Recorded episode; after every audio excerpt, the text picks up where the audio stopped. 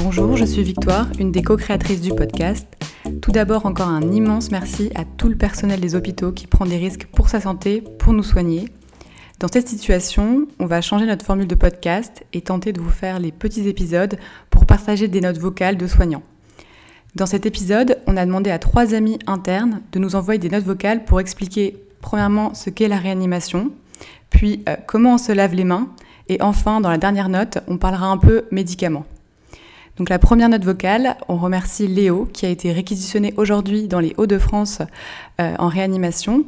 Elle va nous expliquer ce qu'est un service de réanimation parce que vous êtes plusieurs à nous avoir posé la question. Alors la réanimation, euh, c'est euh, le service dans l'hôpital où on prend en charge les gens qui ont un pronostic vital engagé. Euh, le pronostic en vi- vital engagé, qu'est-ce que c'est? Bah, C'est le risque de mourir dans les prochaines heures si on réalise pas une prise en charge optimale euh, avec euh, des moyens plus ou moins invasifs.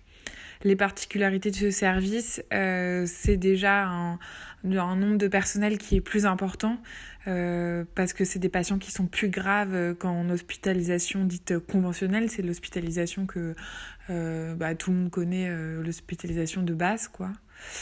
Et l'autre particularité aussi, c'est que on utilise des machines pour supplémenter les différents organes qui sont dits défaillants. Par exemple, le plus connu, c'est euh, un, appareil de dialyse qui permet de faire euh, ce qu'on appelle une épuration extra-rénale. Ça supplémente le rein quand on est en insuffisance rénale aiguë. Euh, ici, là, dans, dans le cas de, de l'épidémie euh, en ce moment, on parle beaucoup de respirateurs et de manque de respirateurs. En fait, le respirateur, c'est euh, une machine qui envoie de l'air dans les poumons, qui mime les mouvements de la respiration quand, quand le patient est, trop fatigué pour respirer et quand ses poumons sont abîmés. Euh, L'autre euh, chose dont on parle beaucoup aussi, c'est euh, ce qu'on appelle l'ECMO. Donc c'est une circulation extracorporelle. En fait, on, fait passer tout le sang du patient dans une machine qui, elle, va remplacer le poumon. Donc le respirateur, ça remplace en fait les muscles qui permettent de respirer et le l'ECMO, ça remplace le poumon. Euh, ça permet de faire passer de l'oxygène dans le sang euh, veineux, dans le sang qui est désoxygéné, qui a été consommé euh, par les organes, et, de rendre le sang artériel pour pouvoir continuer d'oxygéner l'ensemble des organes. Les- L'équipe médicale qui s'occupe euh, des services de réanimation, elle est constituée bah, de médecins et d'internes.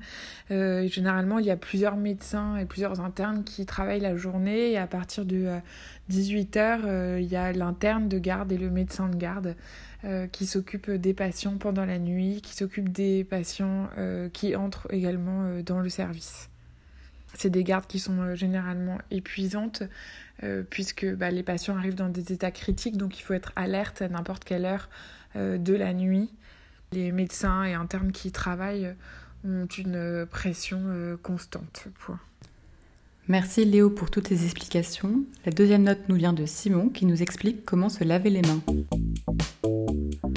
Parlons un peu lavage de mains. Pourquoi c'est important? Le savon et votre friction tuent le virus et on porte très souvent ses mains à son visage, son nez, sa bouche.